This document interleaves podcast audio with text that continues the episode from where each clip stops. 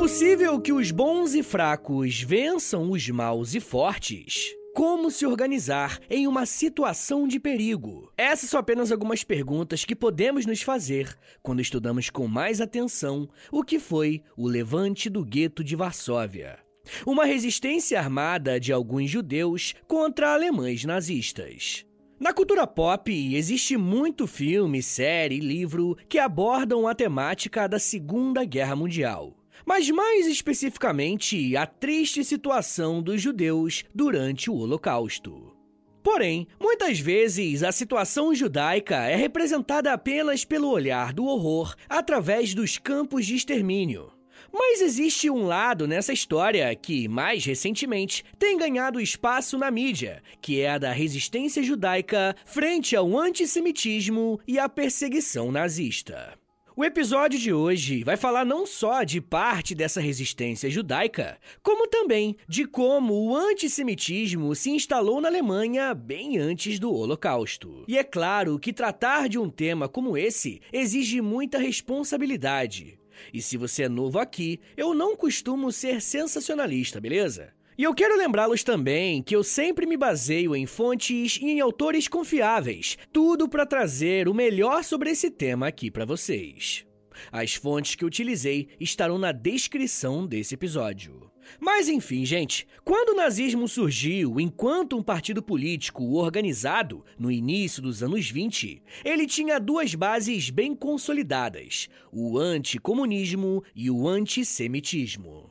Não era nenhum tipo de segredo que o ódio aos judeus era um dos pilares do partido nazista.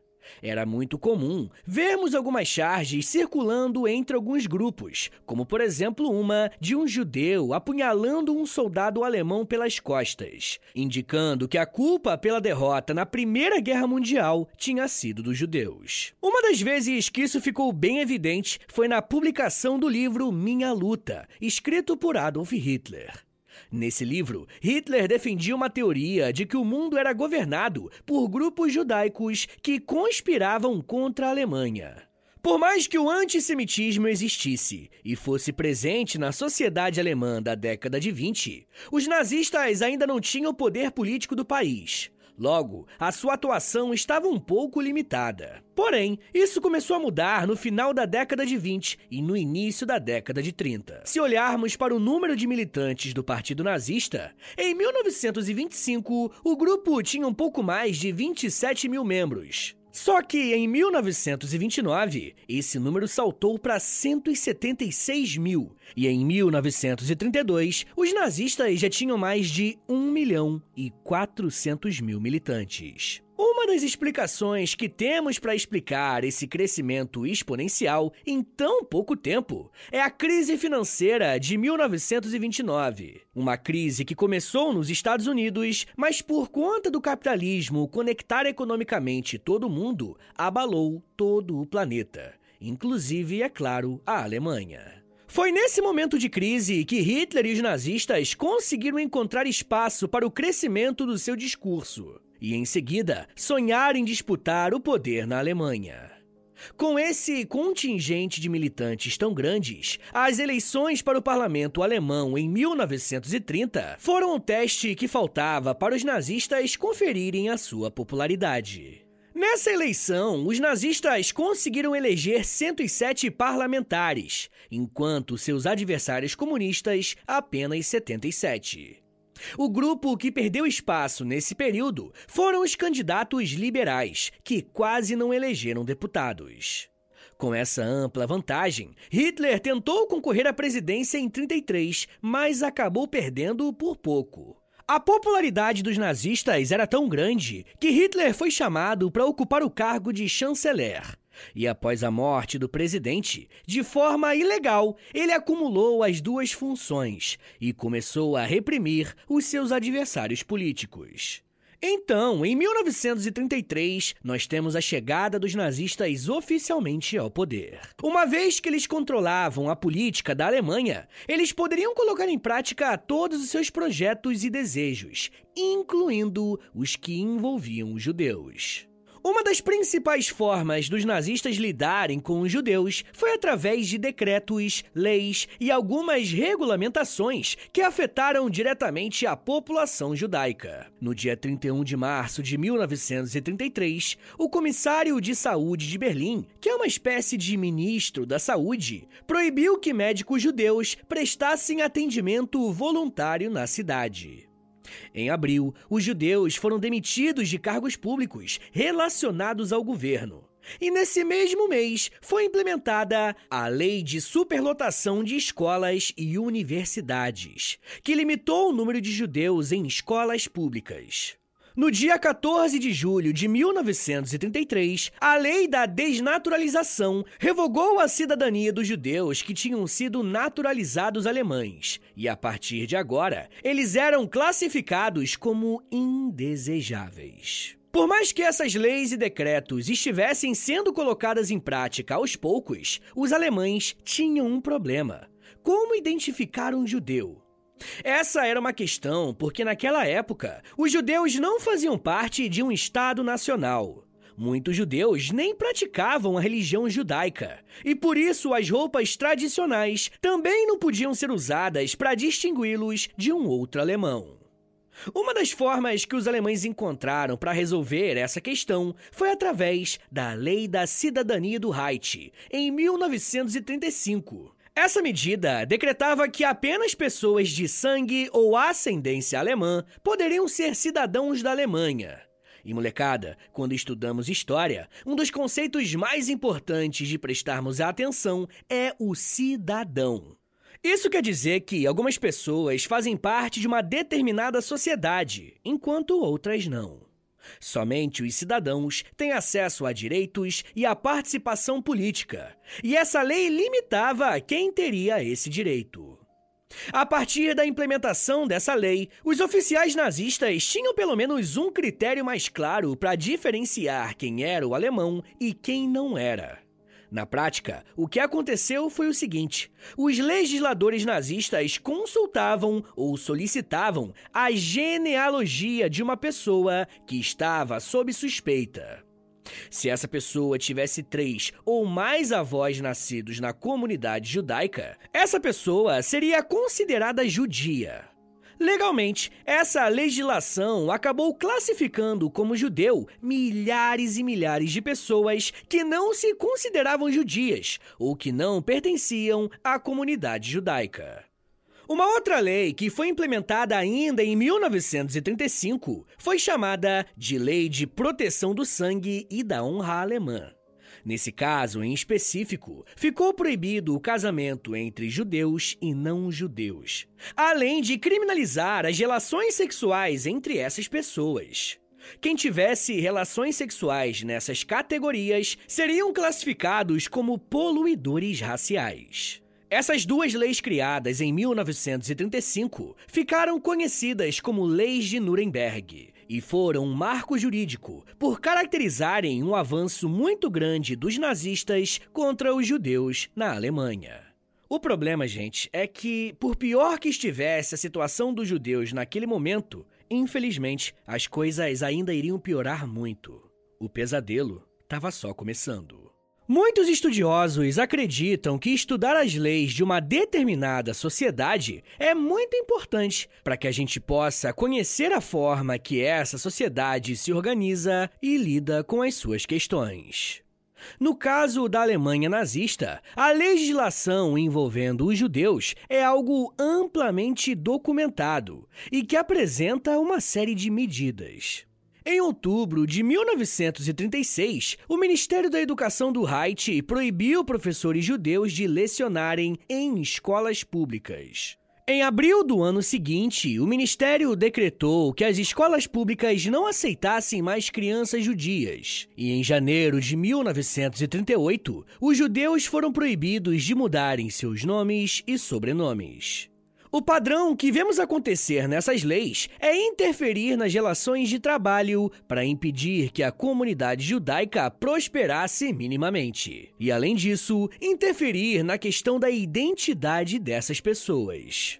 Como o antissemitismo alemão era algo bem enraizado na política nazista, essas leis não retrocederam. Na verdade, ano após ano, elas só aumentavam chegando ao ponto de todos os bens e metais preciosos que qualquer judeu possuísse fosse confiscado pelo governo. Conforme essas medidas foram sendo implementadas, alguns judeus que tinham mais condições financeiras ou algum tipo de contato iam embora da Alemanha. Judeus que viviam em outros países da Europa migraram para a América ou para outras regiões, temendo uma eventual invasão nazista em suas nações. Na própria Alemanha, mais de 60 mil judeus saíram do país durante a década de 30, buscando refúgio em países vizinhos, na América e também na África. Um caso bem famoso de uma família que conseguiu sair da Alemanha por um período foi a de Anne Frank, que foi morar na Holanda.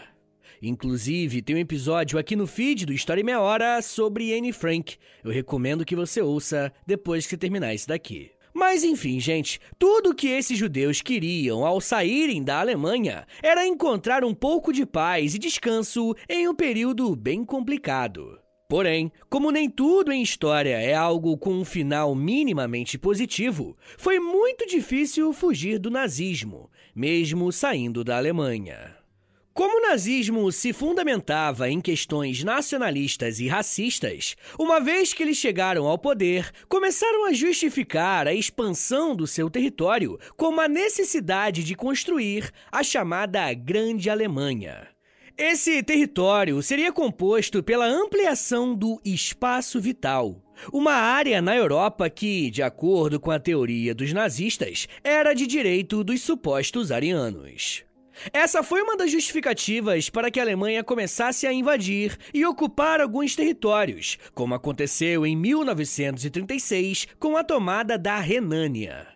Em 1938, a Alemanha conseguiu anexar a Áustria e, em seguida, conseguiu anexar os Sudetos, que pertenciam à Tchecoslováquia. Foi a partir da tentativa da invasão dos Sudetos que países como a França e a Inglaterra foram para a mesa de negociações com Hitler para tentar frear o seu expansionismo através da diplomacia. A Conferência de Munique, em 1938, definiu que os Sudetos ficariam com a Alemanha. Mas, em contrapartida, Hitler não poderia mais invadir nenhum território. O acordo foi feito e, pouco menos de um ano depois, o exército de Hitler estava novamente avançando pela Europa, mas dessa vez invadindo a Polônia. O dia 1 de setembro de 1939 entrou para a história como o dia que deu início à Segunda Guerra Mundial. Pois, ao invadir a Polônia, a Alemanha descumpriu o Acordo de Munique e as grandes potências ocidentais declararam guerra ao Terceiro Reich. Para nós aqui hoje, nesse episódio, não nos interessa tanto como que foi o avanço militar alemão na Polônia, e nem as táticas de guerra usadas para dominar o país. Eu já tratei desse assunto em outros episódios sobre a guerra aqui no podcast. Tem uma playlist com vários episódios sobre a Segunda Guerra Mundial e é só pesquisar aí no Spotify. Bem, mas como a Polônia era um país que fazia fronteira com a Alemanha, milhares de judeus foram se refugiar por lá. O problema era que agora a Polônia estava sob ocupação nazista e, juridicamente, esse território pertencia à Alemanha. Logo, as leis eram as mesmas. Todas aquelas leis que foram criadas a partir de 1933 tiveram que ser implementadas na Polônia e em qualquer outro lugar que os alemães invadissem e controlassem. Para vocês terem uma ideia da quantidade de judeus que foi para a Polônia, em 1940, pouco mais de 40 mil judeus viviam apenas na capital Varsóvia. Como a expansão militar era um projeto bem concreto para os alemães, a partir dali eles teriam que lidar com as consequências dessas expansões.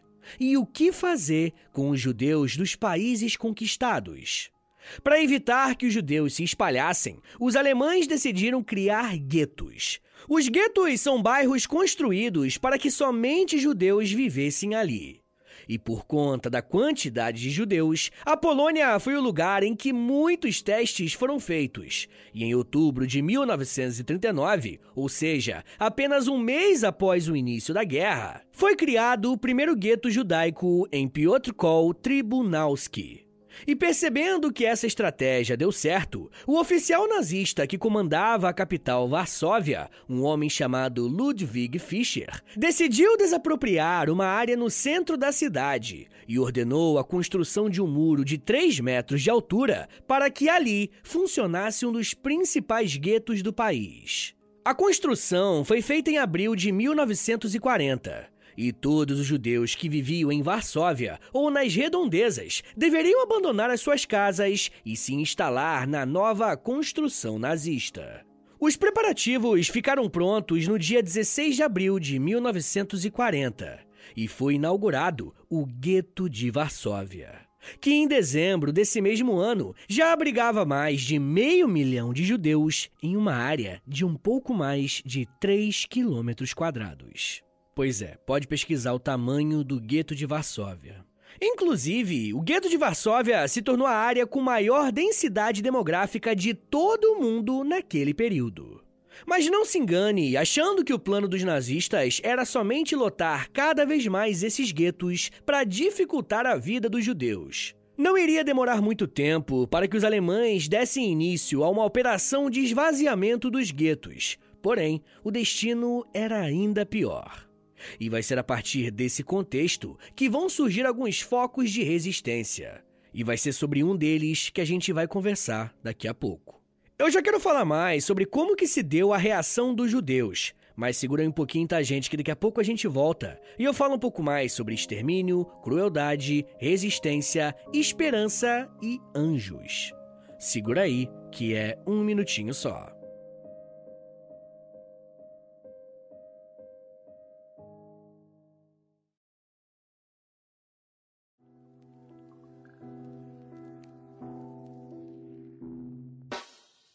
O História em Meia Hora é parceiro da loja. Acesse loja.com.br, é loja escrito L-O-L-J-A, e pesquise pelo História em Meia Hora. Lá você vai encontrar blusas, camisetas, regatas, moletons e muito mais produtos exclusivos do nosso podcast, tá? Só tem no História em Meia Hora e lá no site da loja. Tem uma blusa que é uma mistura do Lampião com a Kira, tem uma que é da Cadela Laika, tem uma que é o Street Fighter, só que com figuras históricas do Brasil. Gente, tem muita coisa irada por lá. Lembrando, é claro, que quando você compra um produto na loja, além de você ficar todo bonitão ou bonitona, você ajuda o História em Meia Hora a continuar de pé. Então, obrigado. Acesse agora loja.com.br e pesquise por História em Meia Hora. loja.com.br e digita na busca História em Meia Hora. Valeu, gente!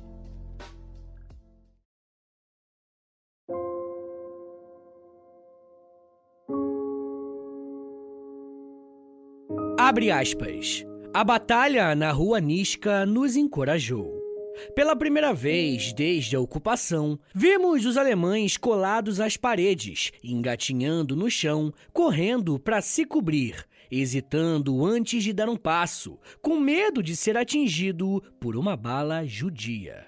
Os gritos dos feridos nos deram alegrias e aumentaram a nossa vontade de lutar. Fecha aspas. As palavras que você acabou de ouvir fazem parte de uma carta de uma judia que participou de um dos focos de resistência dentro do gueto de Varsóvia.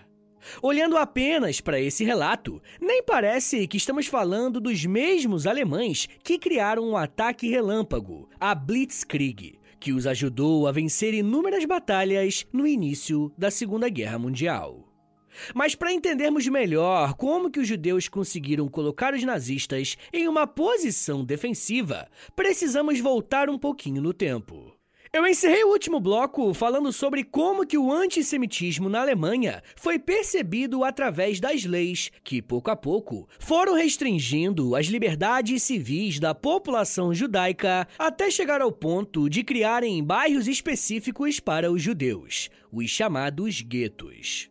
Somente na Polônia, os nazistas criaram pelo menos mil guetos ao longo da Segunda Guerra sendo o de Varsóvia o maior deles. Existiam três tipos de guetos: os guetos fechados, marcados pela proibição dos judeus de saírem daquela área delimitada. Existiam também os guetos abertos, que os judeus até podiam sair durante o dia para trabalhar ou algo do tipo, mas precisariam voltar à noite. E por fim, tinham os guetos de destruição. Bairros que eram criados com um prazo curto para serem desativados.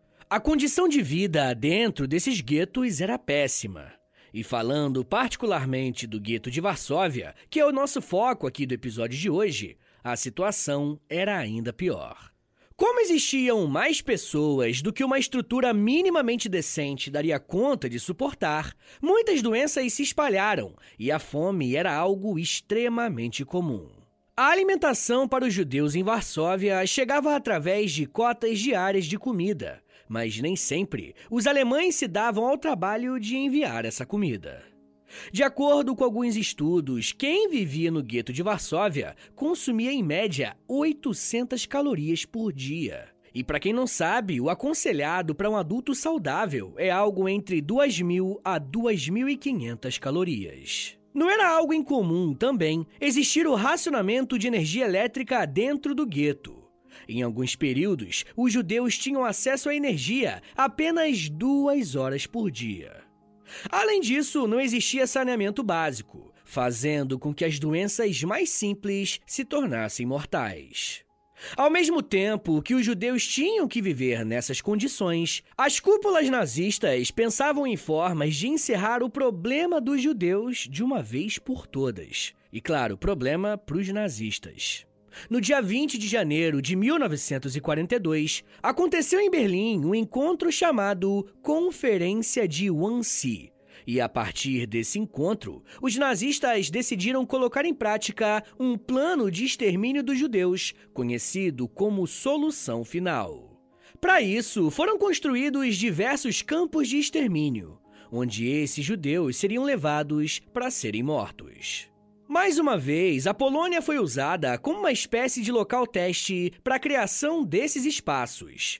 E você provavelmente já deve ter ouvido falar em algum momento do campo de concentração de Auschwitz. Mas o que você talvez não saiba é que esse local tão emblemático ficava na Polônia. Uma das consequências imediatas da criação desses campos era que, aos poucos, os guetos seriam esvaziados, uma vez que os judeus seriam transportados para a morte. As primeiras deportações do gueto de Varsóvia começaram em julho de 1942, e o destino dessas pessoas era o campo de extermínio de Treblinka, e quando os alemães iam para o gueto para fazer a remoção dos judeus, obviamente eles não falavam que o destino dessas pessoas era a morte. A mensagem dada pelos alemães era de que algumas pessoas seriam transferidas para áreas no campo, afastadas da cidade, onde seriam alocadas em campos agrícolas. Quando essas primeiras notícias chegaram no gueto de Varsóvia, o sentimento foi de um grande alívio, porque as condições em Varsóvia estavam muito precárias e sair de lá, seja para onde for, teoricamente já seria algo muito melhor. Esse fio de esperança facilitou muito o trabalho dos nazistas no transporte dos judeus. O que eles não sabiam é que estavam sendo levados diretamente para a morte. Diferentemente de outros campos de concentração que foram construídos, o campo de Treblinka tinha apenas uma função: matar pessoas. Esse campo foi construído de uma forma que as pessoas que chegavam ali já eram levadas para câmaras de gás. E para vocês terem uma ideia de como que essa estrutura funcionava, nesse campo nem existiam alojamentos ou dormitórios. Se você fosse levado para Treblinka, o seu destino seria um só. Um dos pontos que precisa ficar claro quando falamos no Holocausto é que o Estado nazista organizou e arquitetou uma estrutura bem complexa para matar pessoas. Esse é um dos fatores que marcam o Holocausto como um dos eventos mais traumáticos e cruéis de toda a história. Isso fica bem evidente na logística montada para o funcionamento do campo de Treblinka. Uma vez que os judeus chegavam lá, em um intervalo de aproximadamente duas horas, essas pessoas seriam mortas e em seguida incineradas. Ou seja, os seus corpos eram queimados para que não restasse nenhuma evidência do que tinha acontecido. O campo de Treblinka era tão organizado que a sua estrutura permitia que aproximadamente 4 mil pessoas pudessem ser mortas diariamente. Entre julho e setembro de 1942, mais de 265 mil judeus que estavam no gueto de Varsóvia foram levados para o campo de Treblinka. No momento em que essa grande quantidade de judeus era retirada de Varsóvia sem ninguém ter retornado ou dado notícias, ficava claro para os habitantes do gueto que essas pessoas estavam sendo levadas para a morte. Quando os habitantes de Varsóvia entenderam isso, eles começaram a pensar em alguma estratégia para retardar a próxima leva de pessoas a serem transportadas para o campo de extermínio. Alguns judeus de dentro do gueto conseguiram entrar em contato com a resistência polonesa que lutava contra os nazistas. A partir desse contato, membros da resistência conseguiram contrabandear pequenas armas para dentro do gueto para ajudar na preparação de um combate. Além desse enfrentamento militar que estava se formando, existiam outras formas, obviamente ilegais, de tentar melhorar a condição de vida dos judeus dentro do gueto de Varsóvia. Algumas organizações conseguiam contrabandear alimentos, remédios e até tirar algumas pessoas do gueto. Esse foi o caso de uma mulher chamada Irina Stanislawa, que conseguiu resgatar mais de 2.500 crianças de dentro de Varsóvia e, por isso, recebeu o apelido de Anjo de Varsóvia. A história dela é incrível e eu falei um pouco dela para os apoiadores do História em Meia Hora lá no Apoia-se. Se você quiser ouvir esse episódio e os outros mais de 100 episódios exclusivos que já tem por lá, basta acessar apoia.se barra História Meia Hora, porque além de você receber um monte de conteúdo exclusivo, você também ajuda o História Meia Hora a continuar de pé. Mas enfim, gente, dentro do gueto de Varsóvia, os judeus começaram a se organizar para estarem preparados para receberem os nazistas. Um grupo de judeus, principalmente os mais jovens, formaram um grupo chamado ZOB, ZOB, uma sigla para algo que no nosso idioma pode ser traduzido como Organização Judaica Combatente. A Zob era liderada por um rapaz chamado Mordecai Anielewicz, que tinha apenas 23 anos. Mordecai chegou a divulgar um manifesto pedindo aos judeus que resistissem nas embarcações dos vagões de trens. Um outro grupo que ajudou os judeus do gueto foi a ZZW, uma sigla para União Militar Judaica, formada por ex-combatentes da Primeira Guerra Mundial. A diferença da ZZW para a ZOB é que essa primeira era formada de fato por militares com experiência em combate, e juntos, os dois grupos tentavam defender a população judaica no gueto de Varsóvia, fazendo o que fosse necessário para impedir a deportação dos judeus. Em janeiro de 1943, os alemães chegaram no gueto de Varsóvia para fazer o envio de mais judeus para o campo de extermínio. A diferença é que dessa vez os alemães tiveram uma recepção à base de balas. O ataque dos judeus pegou os batalhões da polícia nazista de surpresa e por isso eles precisaram recuar.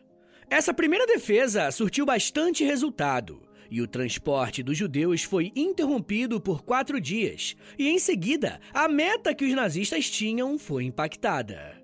Eles planejavam tirar 8 mil judeus por dia, mas com a resistência tiraram apenas 5 mil 3 mil deixaram de ir para o campo de extermínio naquele dia.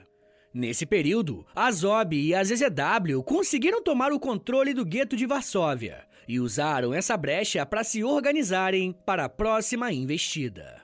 Os judeus acreditavam que os nazistas iriam retornar a Varsóvia para tentar lotar os trens em abril de 1943. Logo, eles tinham pouco menos de três meses para se prepararem. Com a ajuda e a coordenação das organizações paramilitares que foram formadas dentro do gueto, a população judaica começou a cavar túneis embaixo das casas para terem acesso a lugares mais seguros da cidade. Eles estavam esperando um grande confronto em abril. Para ganharem mais tempo, a resistência polonesa, que estava do lado de fora, passou a atacar os guardas nazistas que estavam de sentinela nos muros da cidade para tirar a atenção deles para o que estava acontecendo dentro do gueto. No dia 21 de janeiro de 1943, Azov, sob a liderança de Mordecai, realizou um ataque contra policiais nazistas que estavam em Varsóvia, em uma ação que aconteceu na rua Niska, e por esse motivo, o confronto ficou conhecido como Batalha na Rua Niska. Nessa emboscada, 12 soldados nazistas foram mortos, mas a resistência também sofreu com baixas. O levante de Varsóvia é interessante, porque os próprios judeus sabiam que não tinham condições de vencer os nazistas ou fazer com que esse processo de morte fosse revertido. Mas a resistência não era sobre isso. Olha só o que um sobrevivente de Varsóvia contou sobre os confrontos. A maioria de nós foi a favor da rebelião. As pessoas achavam melhor morrer com uma arma na mão do que sem ela. Pode-se chamar esse tipo de resistência de rebelião? Era uma luta para não sermos transportados para o matadouro, uma luta contra a morte. Fecha aspas. O que os judeus de Varsóvia estavam fazendo era lutar pela chance de poder escolher como iriam morrer. Após algum tempo de preparação, o combate final contra os nazistas finalmente aconteceu em abril, como esperavam. A grande diferença é que dessa vez os alemães não foram pegos de surpresa, muito pelo contrário. Assim que a cúpula nazista ficou sabendo do foco de resistência em Varsóvia, eles trocaram o comando da polícia local e no dia 19 de abril de 1943 foram para o gueto levar os judeus para os trens com um contingente de 3 mil soldados. O confronto começou assim que os nazistas chegaram no gueto e foram recebidos com mais de 1.500 moradores que aceitaram lutar com armas contrabandeadas ou improvisadas contra os alemães. Como existia uma diferença brutal no armamento que cada grupo estava usando, os judeus tentaram usar a própria cidade ao seu favor, se escondendo em becos, vielas e até em trincheiras improvisadas. A resposta dos nazistas foi duplamente violenta, bombardeando casas e locais importantes de convivência coletiva, como sinagogas. O confronto entre alemães nazistas e judeus se estendeu até o dia 8 de maio de 1943, dia em que os alemães cercaram os últimos focos de resistência. Alguns judeus se recusaram a se entregar aos nazistas e acabaram tirando as suas próprias vidas. Ao todo, mais de 56 mil judeus foram mortos nesses confrontos, e apenas 17 nazistas morreram. Após a derrota definitiva do levante de Varsóvia, Hitler ordenou que o gueto de Varsóvia fosse completamente destruído, para que ele não fosse interpretado como uma espécie de símbolo a ser repetido em outros guetos. A destruição de fato aconteceu. Mas as notícias do que aconteceu em Varsóvia se espalharam, e outros guetos também criaram as suas próprias resistências e tentativas de levantes contra o governo nazista. Mas isso já é um papo para uma outra meia hora.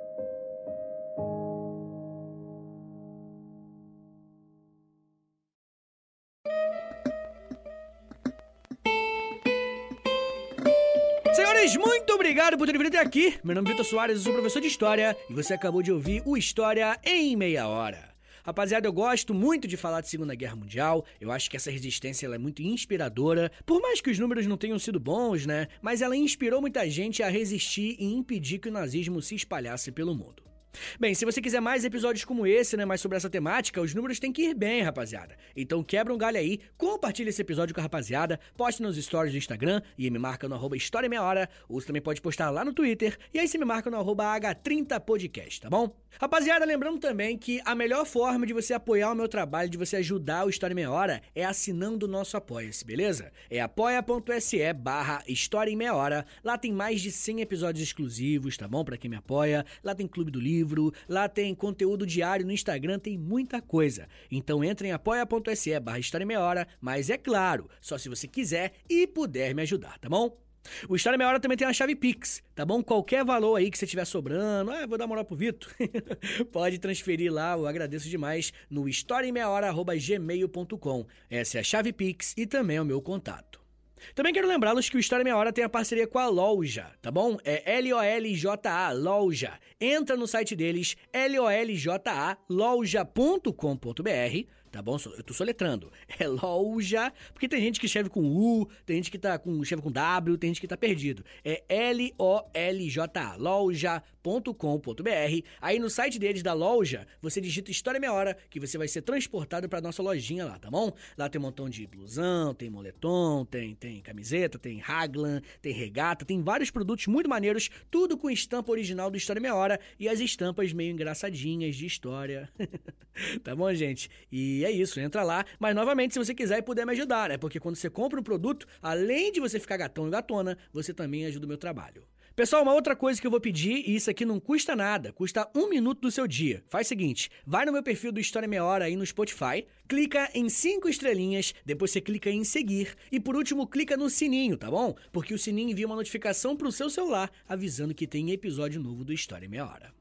Pessoal, também quero lembrá-los que o História Meia Hora ele faz parte de um grupo de podcasts educativos em meia hora também. É o projeto Educação em Meia Hora. Toda segunda-feira tem o Geografia em Meia Hora, toda terça-feira tem o Português em Meia Hora, toda quarta-feira é o História em Meia Hora, como você já sabe, toda quinta-feira é o Inglês em Meia Hora, toda sexta-feira tem o Biologia em Meia Hora e todo sábado tem o Astronomia em Meia Hora e mais um História em Meia Hora tá bom? Então você tem a semana toda aí para você aprender meia horinha do seu dia para sua semana ser muito cultural, muito educativa, beleza?